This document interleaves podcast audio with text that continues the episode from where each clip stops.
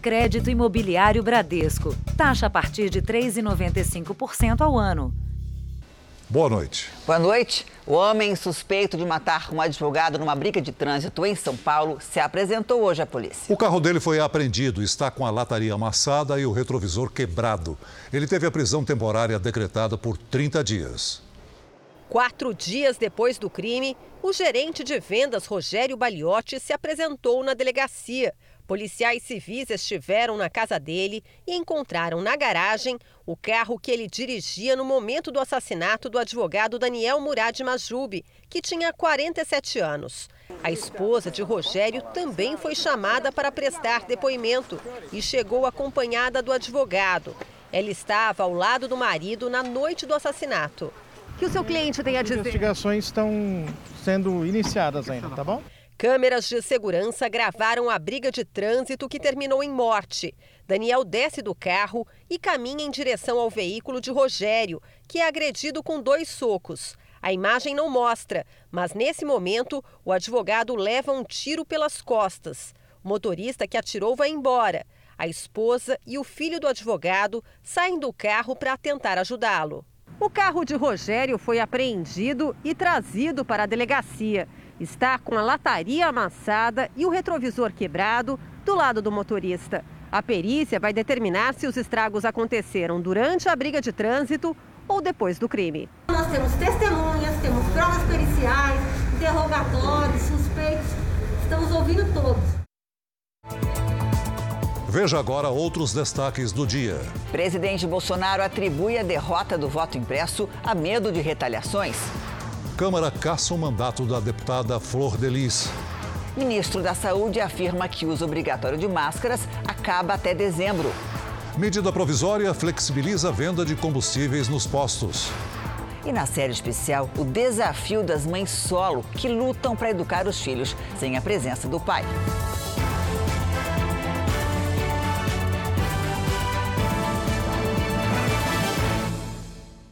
Oferecimento: o Bradesco Prime conecta você ao melhor do futuro.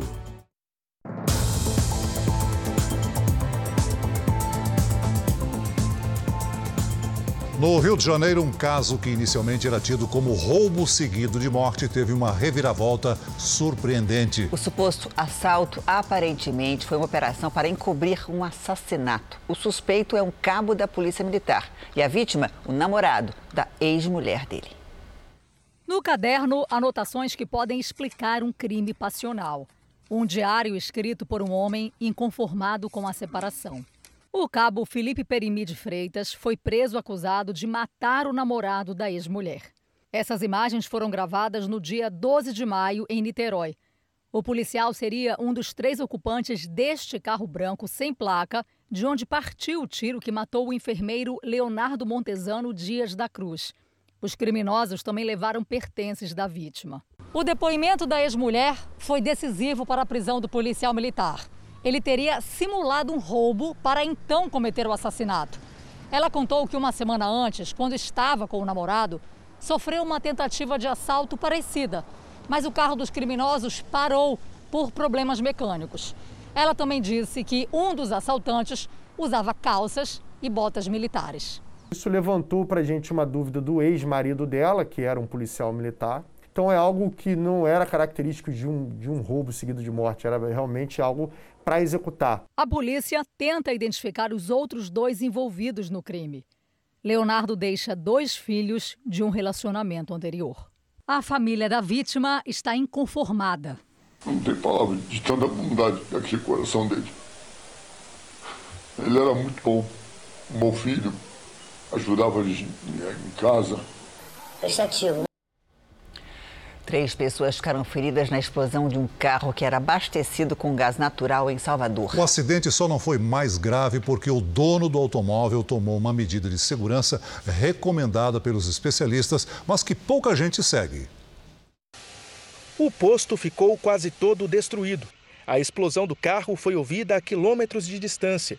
O motorista só escapou com ferimentos leves porque tinha se afastado do veículo durante o abastecimento. Um procedimento que sempre deve ser adotado. Eu estava dentro do carro. Se tivesse, acho que tinha morrido, né? Foi Deus, foi Deus. O frentista que abastecia o carro teve queimaduras no braço.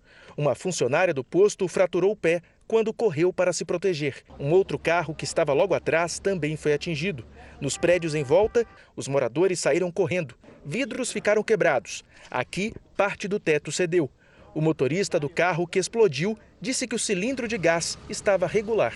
Nunca teve problema nenhum. E o carro estava historiado, tudo em ordem, só anda em ordem. O carro tem dois meses que eu fiz a vistoria. Uma perícia foi feita para apontar o que aconteceu aqui. Segundo a Associação Brasileira das Empresas de Gás Canalizado, o país tem quase 2 milhões e 300 mil veículos movidos a GNV, cerca de 3% da frota. Um equipamento seguro desde que instalado e vistoriado corretamente. 91% dos leitos de UTI estão ocupados na cidade do Rio de Janeiro. Hoje, a campanha de vacinação contra o coronavírus foi suspensa na capital por falta de doses e não há previsão para a retomada do calendário. A Antônia acordou cedo, mas a ida ao posto de saúde virou frustração. Vim toda cheia de expectativa e agora não tem. Faltou vacina na capital e por isso a aplicação da primeira dose está suspensa. 30 mil doses só chegaram na madrugada. Segundo a prefeitura, o número não é suficiente para vacinar o grupo de 24 anos, estimado em 68 mil pessoas. O novo lote será usado para aplicação da segunda dose e da primeira dose em pessoas com mais de 50 anos e com algum tipo de deficiência, gestantes e mulheres que deram à luz recentemente. A suspensão do calendário acontece em um momento de alerta. 91% dos leitos de UTI estão ocupados na cidade do Rio e a variante Delta já representa metade dos casos registrados. O Ministério da Saúde informou que vai distribuir novos lotes nos próximos dias para todo o país, mas não disse a quantidade que será entregue para o Rio de Janeiro. Nesse momento, a falta de imunizantes preocupa especialistas, principalmente por causa do público-alvo, os mais jovens, que não deixaram de trabalhar ou de estar nas ruas durante a pandemia. A preocupação é que o jovem sempre tem na cabeça que por ele ser jovem ele vai ser imune a qualquer coisa. Eles estão se infectando, como estão fazendo casos graves, inclusive alguns evoluindo a óbito. E a Prefeitura de São Paulo anunciou a vacinação contra o coronavírus da população entre 18 e 21 anos. A vacinação desta faixa etária terá início às 7 horas da manhã do sábado e será encerrada somente às 5 horas da tarde de domingo. 34 horas de vacinação sem interrupção. A virada da vacina será destinada exclusivamente para jovens entre 18 e 21 anos. A meta é aplicar a primeira dose de imunizante em 100% do público adulto ainda neste final de semana. Serão 14 pontos entre unidades básicas de saúde e drive-thrus em todas as regiões da cidade.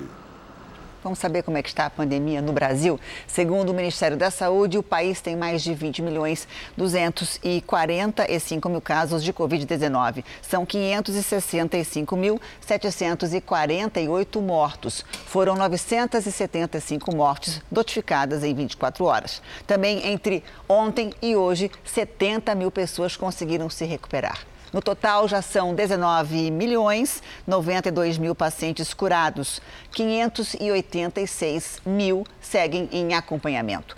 Todos os estados do país e mais o Distrito Federal estão com a taxa de ocupação em leitos de UTI inferior a 80%. Os dados são da rede pública e foram divulgados pela Fiocruz. O índice mais alto é o de Mato Grosso, que tem 79% das UTIs ocupadas para Covid-19. Nos Estados Unidos, o Centro de Controle e Prevenção de Doenças recomendou que grávidas sejam vacinadas contra o coronavírus. Segundo a entidade, as vacinas da Pfizer e da Moderna são seguras para gestantes e não aumentam o risco de aborto espontâneo, nem prejudicam a saúde da mãe ou do bebê. A pesquisa foi feita com 2.500 grávidas que tomaram a primeira dose antes de 20 semanas de gravidez. Nos Estados Unidos, apenas 23% das grávidas se vacinaram contra o coronavírus. O regime da Venezuela anunciou que vai cortar seis zeros do Bolívar, a moeda oficial do país. Na teoria, é uma tentativa de recuperar a economia devastada pela hiperinflação e a desvalorização do dinheiro. É, na prática, os venezuelanos não acreditam que a medida vai beneficiar a população. Ser milionário na Venezuela não é mérito e nem privilégio. O dinheiro por lá perdeu valor há muito tempo. O salário mínimo é cerca de 4 milhões de bolívares. Mas com esse valor, o máximo que se compra é um quilo de arroz. O salário mínimo na Venezuela equivale a pouco mais de um dólar, ou R$ 6,47. A Francis veio para o Brasil há três anos com o marido e os filhos. Ou eu escolhia comprar comida, ou eu escolhia comprar roupa ou sapatos, sabe? E como eu tenho filho, eu escolhia a comida. Mas assim, tampouco nem para uma semana, sabe? Por causa da dificuldade em manusear tantas notas, os venezuelanos adotaram o dólar extraoficialmente. Com o anúncio da criação de uma nova moeda para outubro, as cédulas de até um milhão de bolívares voltaram a circular. As pessoas estão com medo da desvalorização, por isso resolveram gastar os milhões de bolívares e guardar os dólares. A Venezuela já foi uma das economias mais ricas das Américas e um dos maiores produtores de petróleo do mundo. Mas mergulhou numa grave crise econômica, política e humanitária durante as ditaduras de Hugo Chávez e Nicolás Maduro. O regime repressor da Venezuela, as perseguições políticas e a escassez de itens básicos levaram mais de 5 milhões e meio de venezuelanos a deixar o país.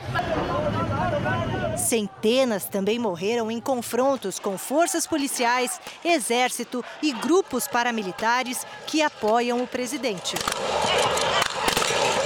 O economista venezuelano Jesus Palacios explica que só nos últimos quatro anos a hiperinflação foi de 16 milhões por cento.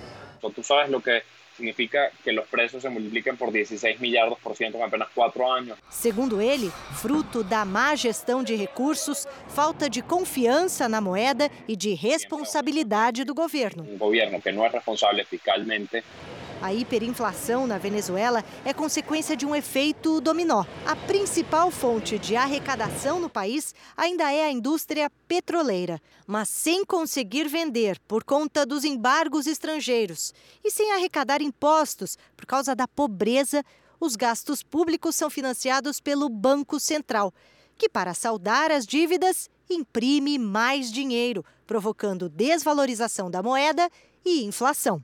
A situação econômica piora com a corrupção.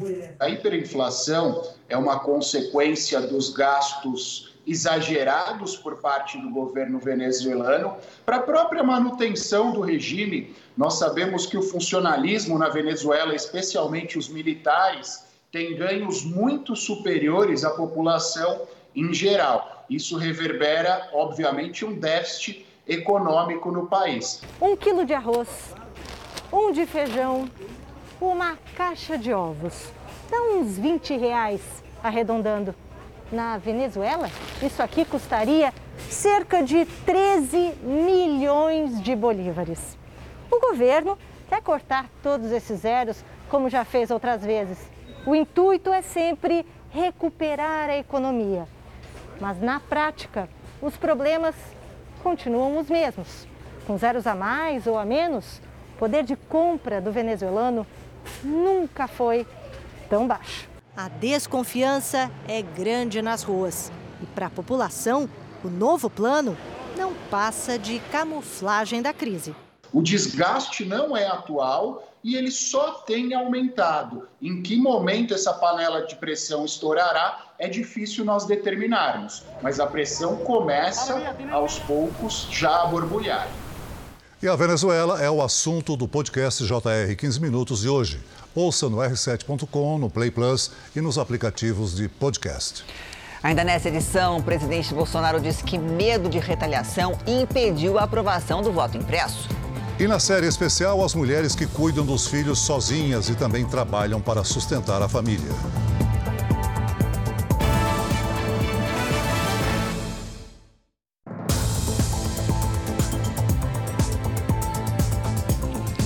A terceira versão do relatório que trata da reforma do imposto de renda foi apresentada à comissão na Câmara dos Deputados, mas ainda não será votada. Uma das propostas é reduzir a alíquota base do imposto de renda para as empresas.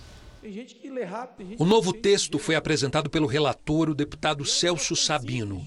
Por ele, a alíquota do imposto de renda das empresas cai dos atuais 15% para 6,5% em 2022 e para 5,5% em 2023.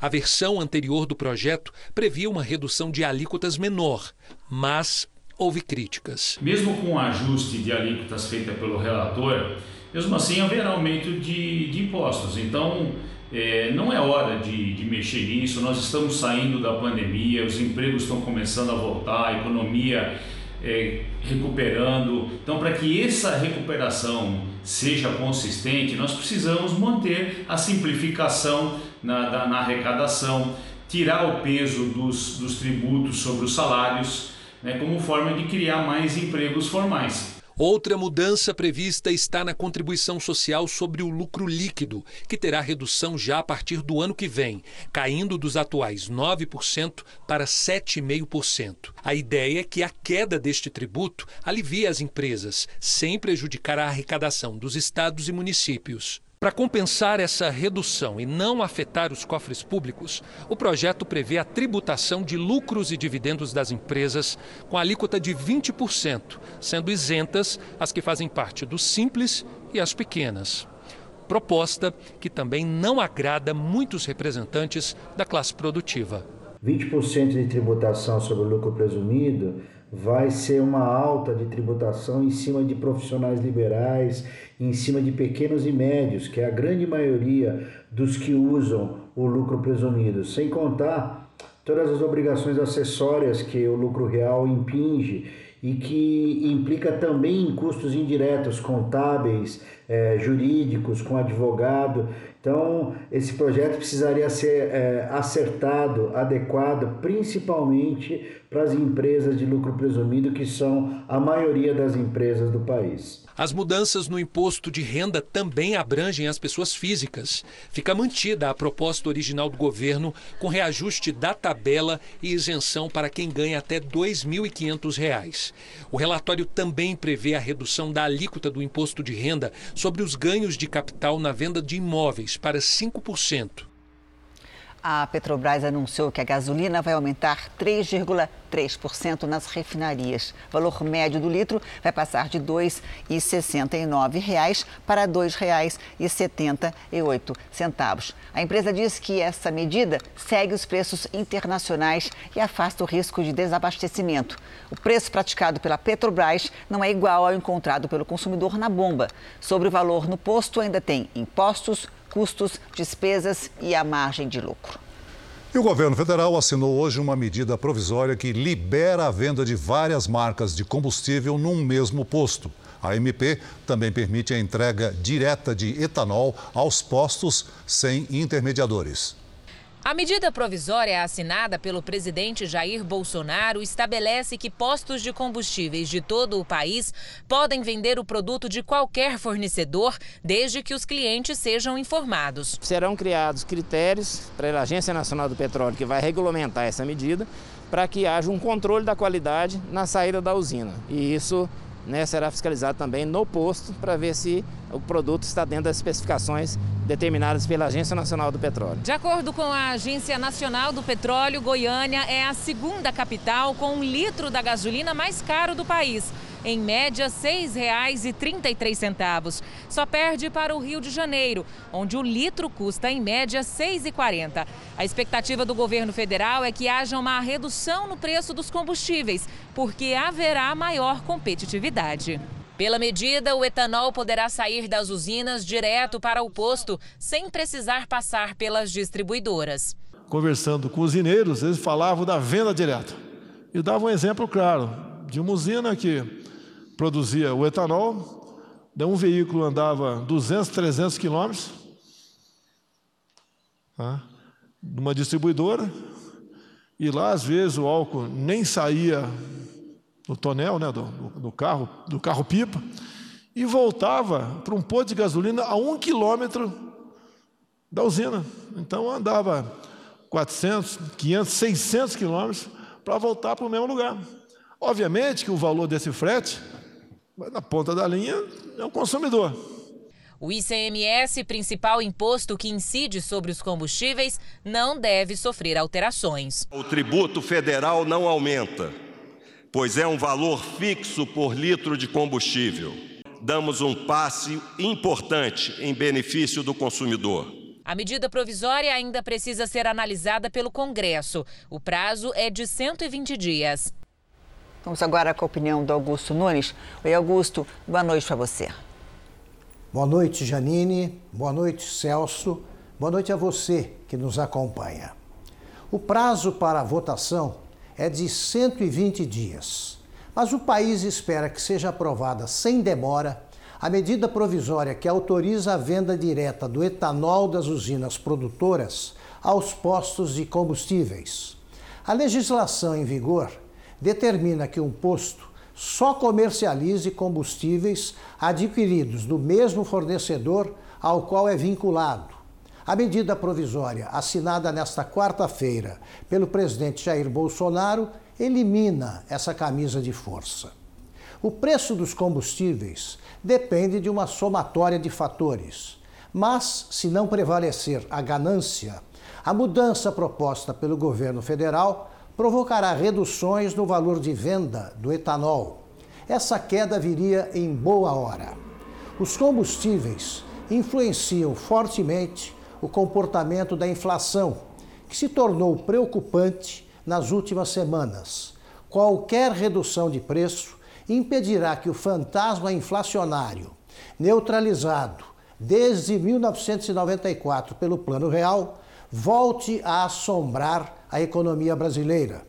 Os pagadores de impostos já lidam com um balaio de aflições agravadas pela pandemia de coronavírus. Não merecem perder o sono com mais uma.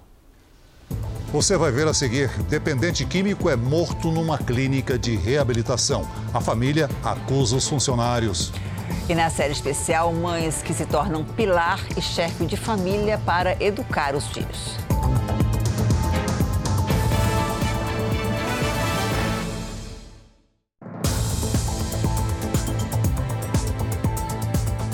O paciente de uma clínica de reabilitação foi morto em São Paulo depois de ficar 10 dias internado. Ele era dependente químico, dois funcionários foram presos. A polícia afirma que o local funciona de maneira irregular. A esperança de ver o filho livre das drogas se transformou no maior pesadelo da dona Vera. Entreguei meu filho na mão desses bandidos. Como que tira a vida de um ser humano com tamanha crueldade? Se ele tivesse morrido de overdose, talvez aceitasse melhor. Luan tinha 33 anos, trabalhava como pintor e era dependente químico há oito anos. Olha, sem droga não tinha filho melhor. Ajudava em tudo. Trabalhador, respeitador, nunca mexeu em nada de ninguém, nunca. Nunca pegou nada da casa de ninguém. Tinha a doença dele, que isso é uma doença, infelizmente, mas um filho maravilhoso. A família internou o rapaz em uma clínica de reabilitação no começo de julho, mas os problemas começaram logo no primeiro dia.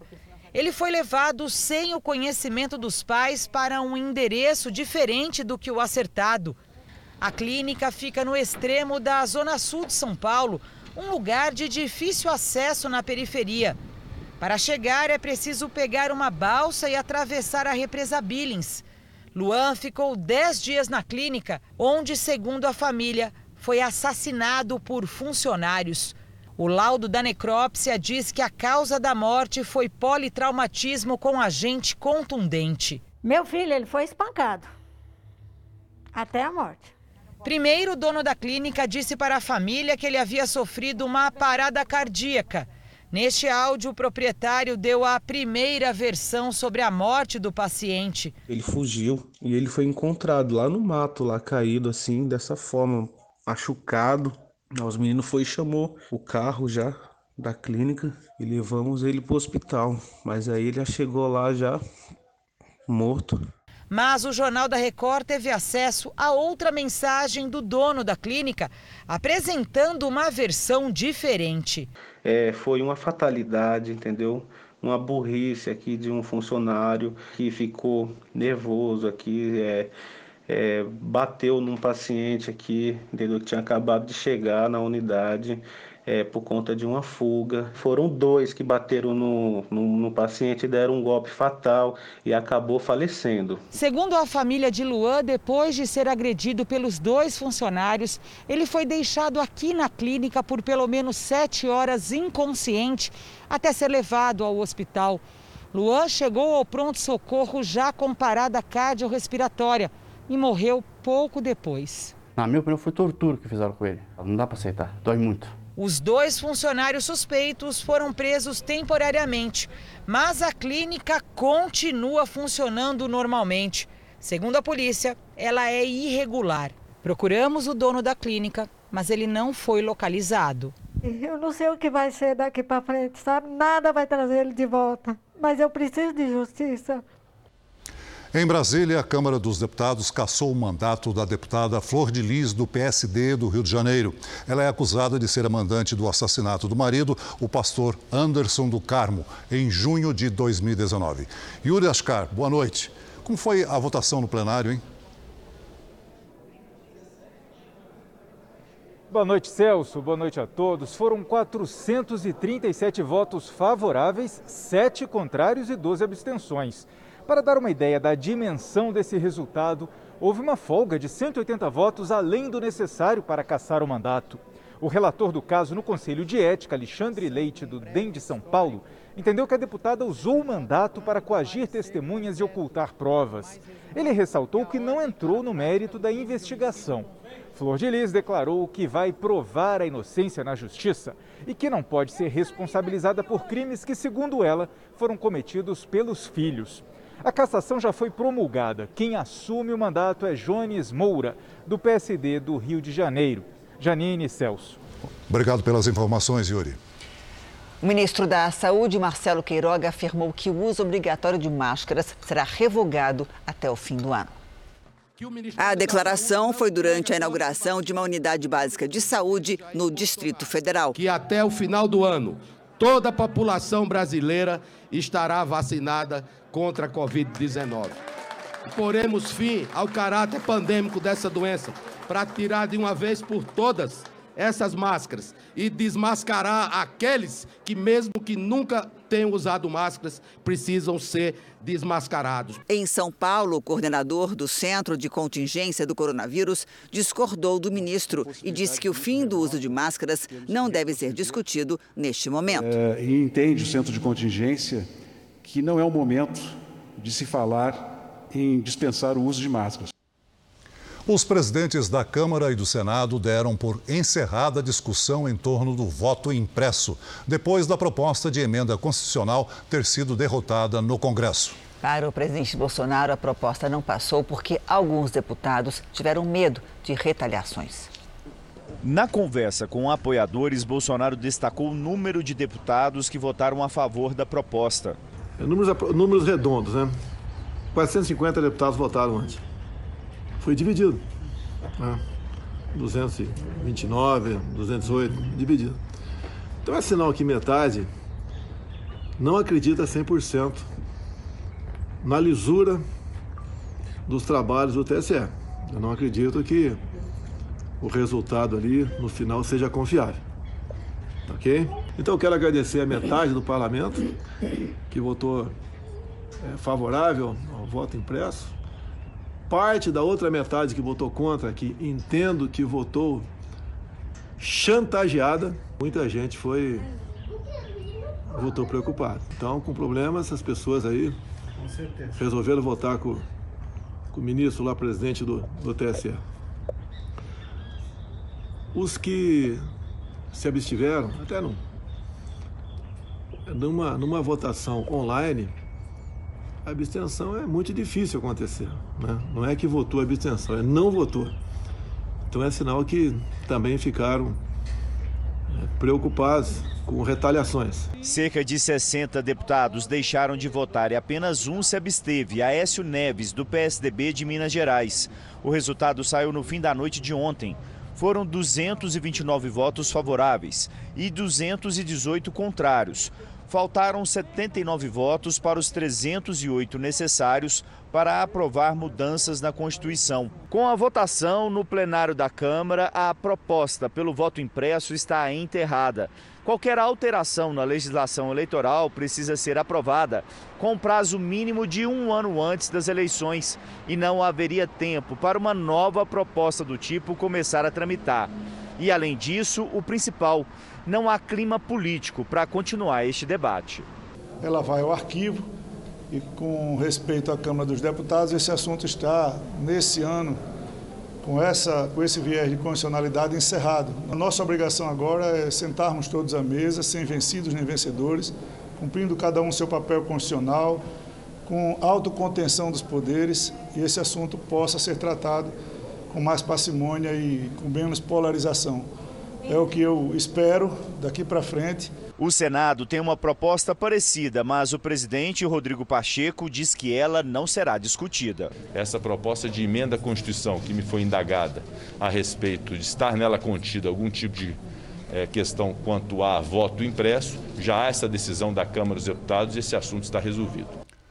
Vamos ver agora como está o andamento da vacinação em todo o país. Somadas as aplicações da primeira e segunda doses, 1 milhão 743 mil pessoas receberam a vacina contra o coronavírus nas últimas 24 horas. E hoje o Brasil tem mais de 110 milhões 354 mil vacinados com a primeira dose e 47 milhões 787 mil pessoas completaram a imunização.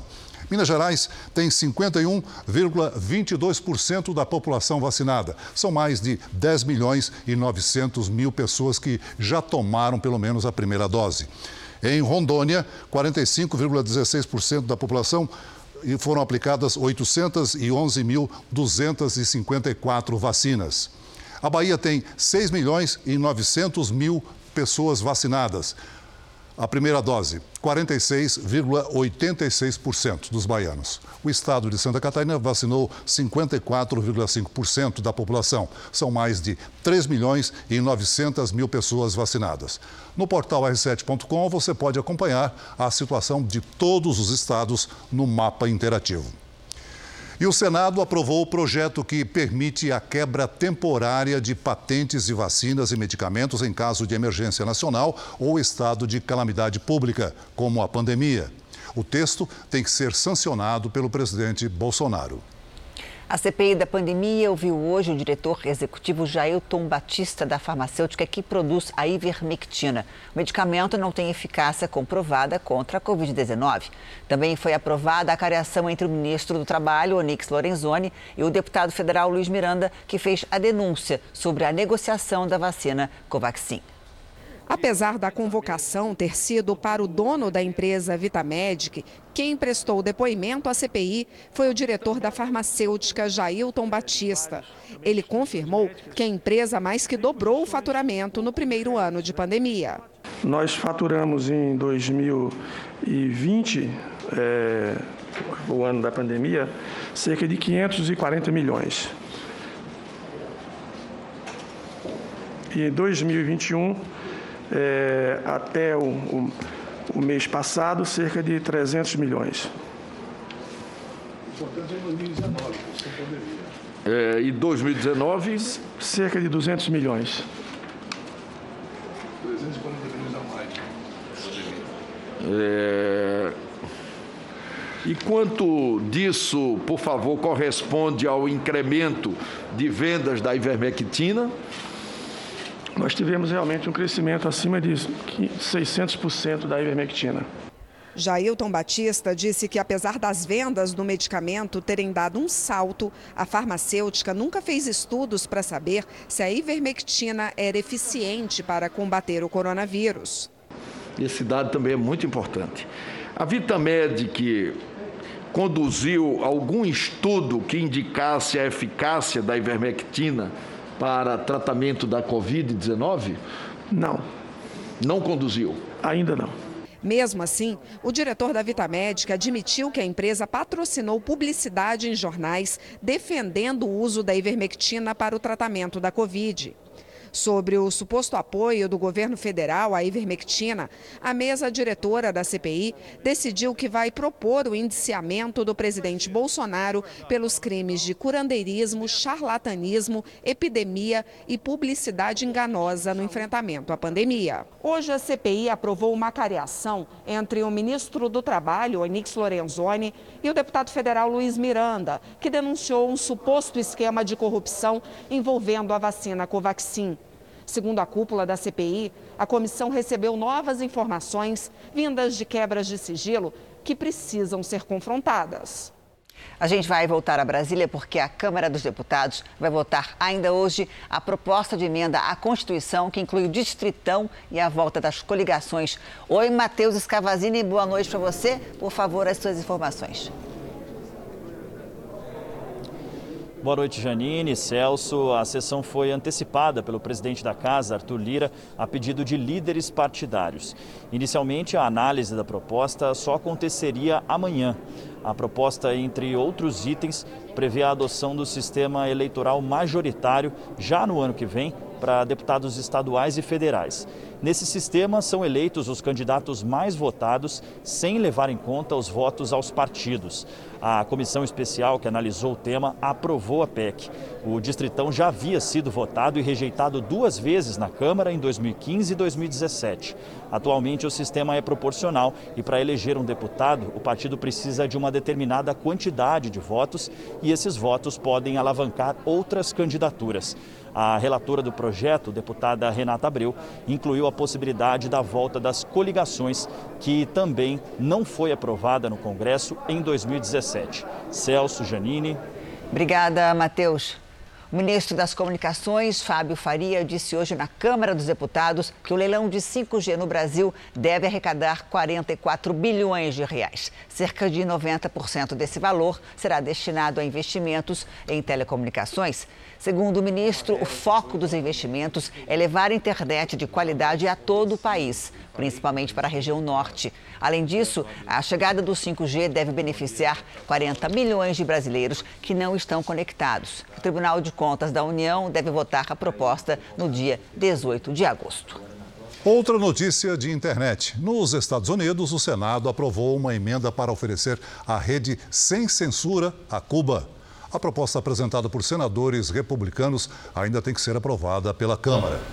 Depois dos protestos de 11 e 12 de julho, a internet foi cortada por três dias. E quando foi restabelecida, as redes sociais ainda estavam inacessíveis. Esse foi o meio usado pelo governo de Cuba para impedir novos protestos contra a ditadura.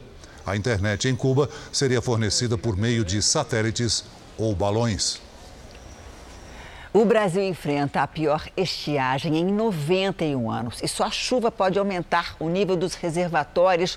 Boa noite, Lidiane. E tem previsão de chuva para essas regiões, que é a região sudeste e centro-oeste? Vai demorar, viu, Janine? Infelizmente. Boa noite para você, para o Celso, para quem nos acompanha. Olha, a chuva forte por vários dias só deve acontecer no centro-oeste entre setembro e outubro. Já no sudeste, há previsão de temporais até sexta-feira no litoral de São Paulo. Mas essa chuva não chega aos reservatórios. Além do problema de abastecimento, a falta de chuva aumenta o risco de queimadas. A fumaça dos incêndios toma as ruas de Rondônia e a navegação noturna no Rio Madeira está proibida por causa do baixo nível da água. Agora é a região Nordeste que registra chuva para valer. Isso acontece por causa destes ventos que sopram do oceano e ficam mais fortes nesta época do ano, formando nuvens carregadas. Tem alerta para alagamentos e deslizamentos do Sergipe até a Paraíba. Chove também entre o Pará e o norte do Amazonas, mas sem transtornos. No sul, pode gear no Rio Grande do Sul. Na fronteira com o Uruguai, zero grau logo cedo. Tempo firme em toda a área aqui mais clara do mapa. Mais cedo, uma nuvem rolo chamou a atenção na região dos lagos, no Rio de Janeiro. A passagem de uma frente fria fez com que os ventos soprassem de baixo para cima, formando esse tubo enorme. Vamos agora às máximas nesta quinta-feira. Em Curitiba, 12 graus. No Rio de Janeiro, 23. Em João Pessoa, 27. E em Palmas, até 38. Em São Paulo, máxima de 18 graus à tarde. Tempo delivery. Chegou a vez do Jones, da cidade de São José dos Pinhais, no Paraná. Opa, vamos lá, Jones. Esfria mais de hoje para amanhã e a chuva segue até sexta-feira. Nesta quinta, a temperatura oscila pouco, com mínima de 8 e máxima de 11 graus. Na sexta, faz até 12. O sábado deve ser nublado, mas aí sem chuva. Agora, de Nayane, de Barra dos Garças, Mato Grosso. De até semana que vem, os termômetros chegam perto dos 40 graus, sem previsão de chuva. Nesta quinta, máxima de 36 calorão. Participe do Tempo Delivery pelas redes sociais. Mande a sua mensagem com a hashtag você no JR. Até amanhã, gente. Obrigada, Lídia. Até, Até amanhã. amanhã. Na Índia, um deslizamento de terra no Himalaia matou ao menos 10 pessoas. A terra cedeu sobre uma estrada que corta a cordilheira do Himalaia, na região norte do país. Segundo autoridades da Índia, cerca de 60 pessoas podem estar sob os escombros. Equipes de resgate trabalham na região, mas o risco de novos deslizamentos atrapalha a busca. Os temporais que atingem o país nessa época do ano podem provocar acidentes como esse que a gente está vendo agora. As altas temperaturas provocam centenas de incêndios no sul da Itália. O vento ajuda a propagar as chamas. Pelo menos três pessoas morreram. De acordo com o Corpo de Bombeiros, mais de 300 operações foram registradas em 12 horas nas regiões da Calábria e Sicília. Na cidade de Florídia, os termômetros passaram de 48 graus, a temperatura mais alta do país em 22 anos. Em Roma, moradores e turistas tentam se refrescar como podem. Outro país europeu que sofre com os incêndios florestais é a Grécia já é o nono dia seguido de combate às chamas. O Google começou a reduzir o salário de alguns funcionários que optaram por trabalhar em casa. Quanto mais distante da sede da empresa a pessoa morar, maior a redução salarial. Os cortes podem chegar a 25%. O Google explica que remuneração leva em conta o custo de vida do lugar onde o colaborador mora. E morreu há pouco no Rio de Janeiro o ator Paulo José. Paulo José tinha 84 anos e mais de 60 anos de carreira. Ele foi diagnosticado com mal de Parkinson em 93. O ator estava internado há 20 dias e morreu em decorrência de uma pneumonia. Ele deixa esposa e quatro filhos. Paulo José é considerado um dos grandes nomes da história do teatro, do cinema e também da televisão. Rebeca Andrade, o maior nome do Brasil em Tóquio, está de volta ao país. E a recepção foi digna de quem conquistou algo inédito na ginástica artística brasileira. Olha só, ouro e prata numa mesma edição de Jogos Olímpicos.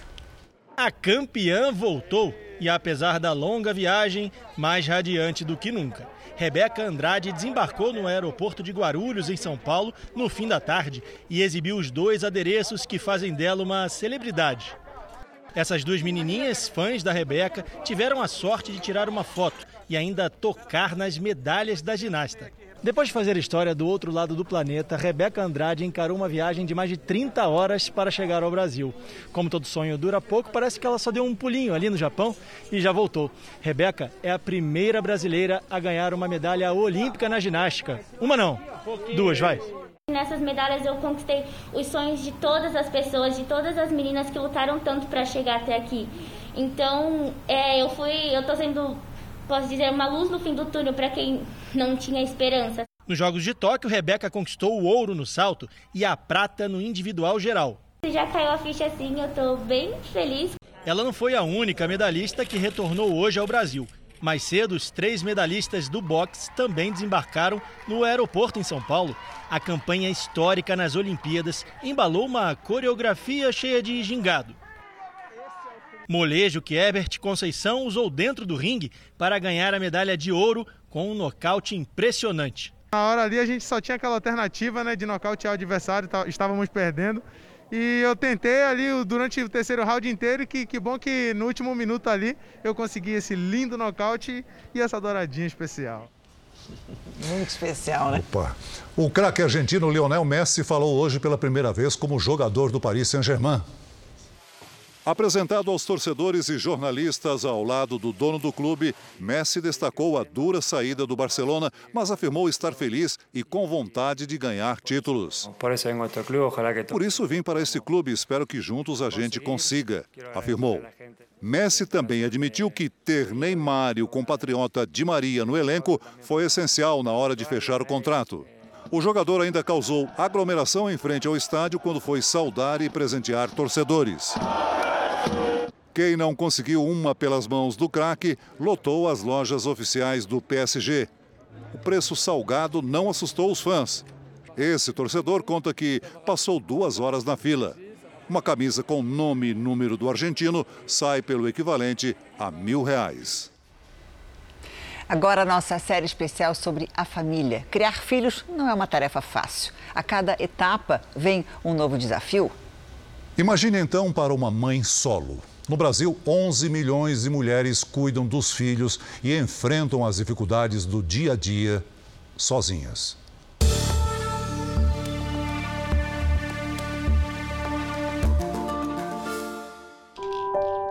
A comemoração foi feita em casa mesmo e, claro, tem bolo decorado para marcar a data, 10 meses do Gael. Mais uma vez, o pai não participou. Érica tem 29 anos, é policial militar e mãe solo. Nos casamos no papel e engravidei na lua de mel. E 11 dias depois ele me pediu o divórcio. E aí eu me tornei mãe solo. A prioridade foi a gravidez, esperar com saúde a chegada de Gael. Foi uma chance que Deus me deu para viver, sabe? Porque eu, eu vivia muito triste e quando eu descobri a gravidez eu tive um novo sentido. Então a minha gestação eu curti o máximo, eu tirei foto, eu me amei grávida, me amei. Pensar sobre a separação e as implicações que isso teria na vida dela e do filho ficou em segundo plano. Depois do nascimento, ela entendeu como seria acumular as tarefas, ser o pilar e chefe da família. Eu achava que eu não ia dar conta e o cansaço, é, a privação do sono, então tudo pesava. Elaine vive a mesma experiência. Ela também é mãe solo, tem 32 anos e está desempregada. Eu tenho quatro filhos. O mais velho tem 12 anos, é o Rian. O outro vai fazer 7, é o Pablo. E tem a Rebeca de 4 anos e a Ana Júlia de 6 meses. O primeiro relacionamento acabou e o pai paga a pensão dos três filhos. Duas vezes por mês ele visita Rian, Pablo e Rebeca. A pequenininha, Ana Júlia, é de outro ex-companheiro. A gravidez foi difícil. A bebê veio prematura e precisou ficar internada. Elaine passou por tudo sozinha. Eu falo, eu sou pai e a mãe de vocês. Vocês têm o pai de vocês, mas eu sou pai e mãe, porque eu tô ali 24 horas. É doente, eu tenho que estar ali, é tudo. E eu não posso ficar doente. Só no primeiro semestre de 2020, mais de 80 mil crianças foram registradas sem o nome do pai, de acordo com a Central Nacional de Informações do Registro Civil. Situações como divórcio, abandono e abuso fazem parte em algum momento da vida das mães solo. Elas levantam todas as manhãs com a missão de cuidar dos filhos e sabem que precisam ser firmes para encarar os desafios que a vida impõe. Esta terapeuta diz que os desafios de ser mãe já são bem complexos para a mulher. Essa mãe solo, ela precisa é, contemplar a necessidade de educação dos filhos, de formação da personalidade deles, com uma estrutura que é só dela e que ela também absorveu do mundo, que já não está fácil. Porque o padrão inicial, que é a família, ele tem um modelo bem diferente, que não foi constituído para ser um modelo solo, foi constituído para ser um modelo de parceria. Os filhos são a alegria da casa, mas precisam de estrutura para lidar com a vida. As famílias, elas não necessariamente têm que ter só um padrão, uma forma, mas aquela forma tradicional, a forma inicial, ela realmente é referência muito melhor ela é a forma dessas crianças terem um equilíbrio mental. um equilíbrio e uma funcionalidade melhor no mundo até quando são adultos. A criação dos filhos, né, ela é muito importante até uma certa idade, como referência de pai e mãe. E depois é claro que esses jovens e adolescentes vão sair para o mundo e vão aprender coisas próprias, mas sempre referenciam nesse padrão de valores inicial. As mães solo ainda sofrem com a rejeição. Como mãe, eu me sinto nada não, não tanto quanto mãe, como mulher também. O preconceito. Quem me perguntar, por que você não está com o pai dela? Porque ele me abandonou. Ele me abandonou por outra, não tenho vergonha mais, porque não fui eu a errada na história. A falta de recursos. Mas como é que eu vou fazer? Eu só, o dinheiro que ele dá só dá para fralda. Eu só compro fralda para ela, fralda de lenço, não dá para tudo. Seria bem diferente se pudessem dividir responsabilidades e compartilhar novas experiências. Um companheiro faz muita falta é, para desabafar, para me ajudar nas tarefas, para uma simples, um simples 20 minutos para eu tomar um banho, para eu fazer uma comida, para eu fazer uma mamá dele. Coisa simples, faz muita falta. Por enquanto, o amparo que Érica precisava vem dos pais. Minha mãe e meu pai, eles abrem mão até deles, assim, para estar comigo desde a gestação, me ajudam demais, demais. Rian, o filho de 12 anos de Elaine, está sempre por perto para ajudar com a bebê. Minha mãe vem uma vez por semana ver as crianças. Se eu precisar de alguma coisa, ela ainda passa no cartão. Às vezes eu tenho que pagar, às vezes não. Ah, hoje em dia ela não me cobra tanto o amadurecimento delas trouxe uma visão mais clara da realidade só com eles. Porque eu queria ter uma estabilidade e hoje eu não tenho. Eu teria esperado um pouquinho mais, teria esperado conhecer a pessoa certa. A estimativa é que 11 milhões de brasileiras criem os filhos sem a presença dos pais. São mulheres que pagam as contas, organizam as compras, cuidam da casa, fazem as tarefas domésticas e ainda educam os filhos. Elas têm raramente tempo para elas mesmas, mas é pensando neles que elas sonham com um futuro diferente. Eu penso em reconstruir a minha vida, ter alguém, ter um companheiro, alguém que, que me ajude, que, que seja o meu braço direito. É, espero assim que, que o Gael seja uma criança feliz.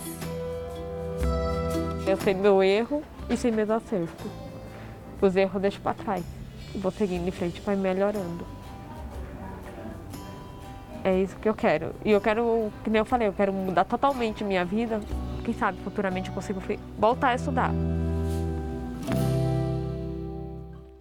O Jornal da Record termina aqui. A edição de hoje na íntegra e também a nossa versão em podcast estão no Play Plus e em todas as nossas plataformas digitais. À meia-noite e meia tem mais Jornal da Record. Fica agora com a novela Gênesis. Boa noite para você e a gente se vê amanhã. Boa noite e até amanhã.